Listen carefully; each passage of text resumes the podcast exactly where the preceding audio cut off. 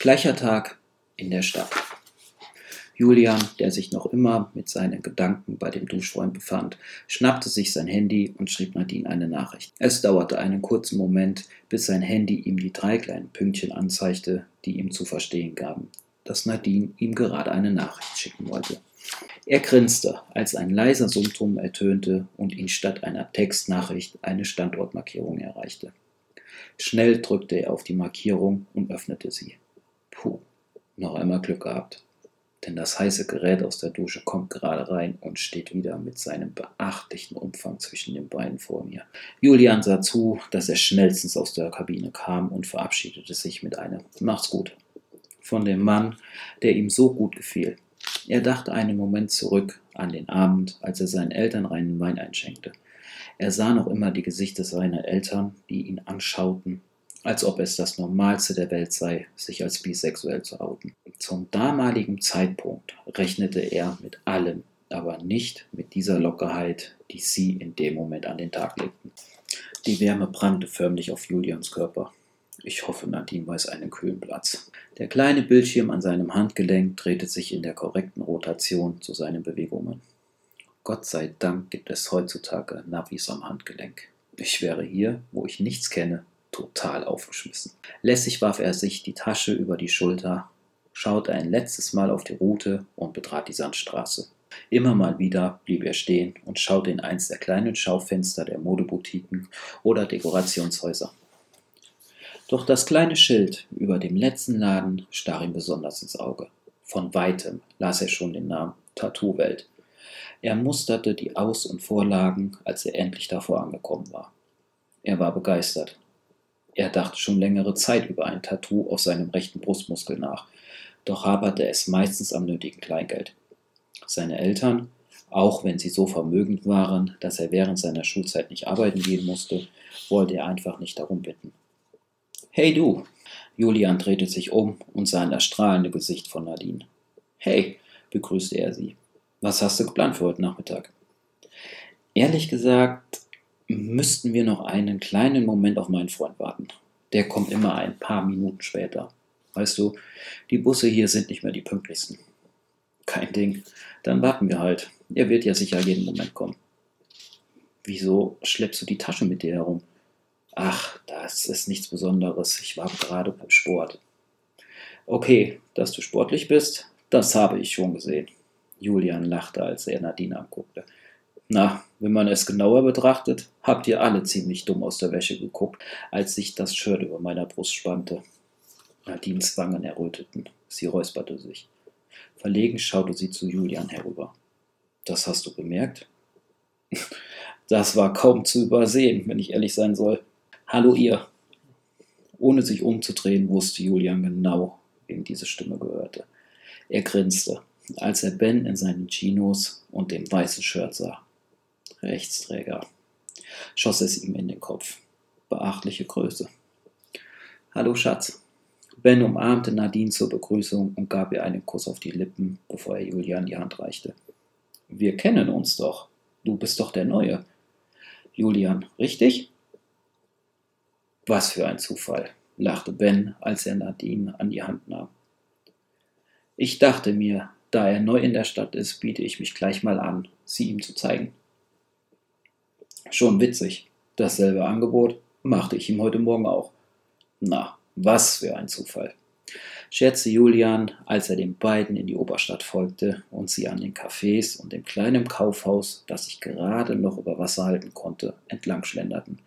Ben präsentierte Julian die Highlights wie die Nikolaikirche mit der goldenen Krone, den dicken Turm, der noch vor ein paar Jahren als Gefängnis diente und mittlerweile an die Uni verkauft worden war als sie am besten Steakhouse der Stadt vorbeigingen und in Richtung Schlosspark abbogen. Die Luft flimmerte und zitterte vor ihren Augen, als sie an dem großen Torbogen ankamen. Echt schön hier, bemerkte Julian, als er die Blumen auf die auf beiden Seiten in den Beeten eingefasst worden war, sah. Sie wirkten auf ihn wie kleine bunte Punkte, die ein Maler auf seiner Staffelei tupfte, um daraus sein nächstes Meisterwerk zu kreieren. Schnell, beeilt euch, Dort hinten ist der letzte freie Platz, bemerkte Nadine, die sich einen Weg über die kurz gemähte Wiese, die langsam einen gelblichen Schatten bekam, bahnte. Julian ließ seine Tasche, die er noch immer huckepack trug, auf den Boden fallen und kramte nach einem großen Handtuch, auf dem sie sich ausbreiten konnten. Meine Güte, ist das warm. Das ist ja kaum auszuhalten, stöhnte Ben, als er sich das T-Shirt vom Leib riss und sich im Schneidersitz den beiden gegenübersetzte. Julian schluckte, als er das angedeutete Sixpack und Bens beachtlichen Oberkörper sah. Er war noch lange nicht so definiert und ausgearbeitet wie er selbst. Trotzdem fand Julian ihn makellos. Selbst der kleine Flohteppich, der sich abwärts von seinem Bauchnabel bildete, störte ihn bei Ben nicht. Du scheinst aber auch Sport zu machen, warf Julian ein, als er den Eindruck bekam, dass er zu lange auf seinen Körper gestarrt hatte. Ach, weißt du, die Zeit ist erst einmal vorbei. Ich muss eine Zwangspause machen. Musste vor zwei Wochen operiert werden und mein Körper muss sich noch etwas von den Strapazen erholen. Julian nickte. Er war sich nicht sicher, ob er nachhaken sollte, was für eine OP das gewesen war, oder ob er es lieber lassen sollte. Schüchtern griff er stattdessen nach dem Wasser in seiner Tasche. Erzähl mal etwas über dich, Julian. Wie bist du hier gelandet? Hast du Geschwister? Was macht dich aus? Fragte ihn Ben, der zu seiner Freundin herüberschaute, die von alledem nichts mitbekam, da sie mit ihrem guten Freund dem Handy beschäftigt war. Julian kramte wieder in seinem Portfolio der vorgefertigten Antworten herum, bevor er tief einatmete und Bens Neugier mit Antworten befriedigte.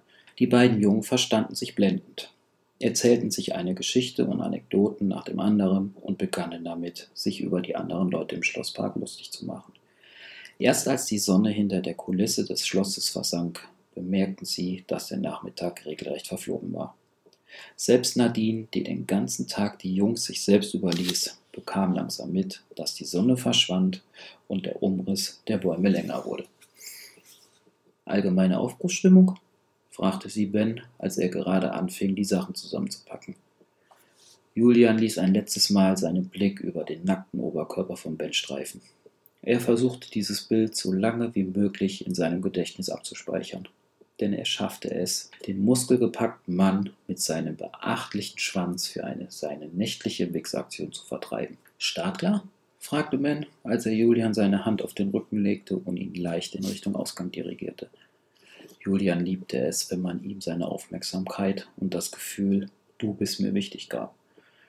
Dabei war es ihm egal, ob er das Geschenk von einer Frau oder einem Mann bekam. Er war schon immer ein großer Freund von den kleinen, zwischenmenschlichen Gesten gewesen. Geschlossen zu einer Gruppe, die sich offenbar schon seit Jahren kannte, traten die drei die Heimreise an. Drei Wochen später, Freitag, ein Tag vor dem See, Gymnasium, Bibliothek. Julian saß am letzten Tisch in der Schulbibliothek. Er wollte sich konzentrieren und für die bevorstehende Klausuren lernen. Doch irgendwie kreisten seine Gedanken immer wieder um Ben. Sie verstanden sich in den letzten Wochen immer besser, auch wenn Julian das nicht recht war. Er dachte an den Abend zurück, als Ben Tränen überströmt vor seiner Haustür auftauchte und ihm erzählte, dass Nadine mit dem Schluss gemacht hatte. Er dachte daran, dass Amor genau in jenem Moment zuschlug, als Ben ihm sein wahres Gesicht voller Emotionen zeigte. Er schoss seinen Pfeil direkt in sein Herz. Wie ein Blitz, der bei einem Unwetter in einen Baum einschlägt, verliebte er sich in ihn. Doch auch nachdem er krampfhaft versuchte, Ben aus dem Weg zu gehen, seine Anrufe ignorierte und seine Nachrichten löschte, tat Ben genau das, was er nicht tun sollte. Immer wieder, fast schon täglich, tauchte er aus seiner Türschwelle auf und verbrachte den Nachmittag bei ihm. Julian hob seinen Kopf nahm die Kopfhörer herunter und sah zu, wie Ben, der Mann seiner schlaflosen, wichsfreudigen Nächte, sich breitbeinig vor ihn setzte. Verstohlen schaute er ihm zwischen die Beine und sah, dass sich auch Wochen später an Bens Vorliebe, seinen Schwanz auf der rechten Seite zu tragen, nichts geändert hatte. Ich habe etwas für dich. Julian zog die Augenbrauen hoch und schaute in das Gesicht, das er vergebens versuchte aus seinem Gedächtnis zu verdrängen. Was meinst du? Es ist eine Überraschung. Tu mir den Gefallen und sei morgen früh gegen 10 Uhr an unserem Treffpunkt. Du meinst den alten Stromkasten? Stimmt genau, den meine ich. Vertrau mir, die Überraschung wird dir mehr als gefallen. Also, bis morgen. Fuck. Ich versuche die ganze Zeit, den Scheißkerl auf Abstand zu halten. Und was macht er? Je mehr ich ihn wegschubse, umso näher kommt er. Plant sogar eine Überraschung für mich. Geht gar nicht. Am liebsten würde ich dir so dermaßen in die Fresse schlagen, weil du so bist, wie du nun mal bist. Nur du allein bist schuld daran, dass es mir in der letzten Zeit so scheiße geht. Versprich mir, dass du kommst. Ben sah Julian mit seinem 1000-Euro-Lächeln an, dem er einfach nicht widerstehen konnte. Ja, ist gut, ich komme, versprochen. Super, ich freue mich. Bis morgen. Ben stand auf, ließ einen verdutzten, dreinblickenden Julian mit seinen Gedanken und dem Stapel Bücher allein zurück.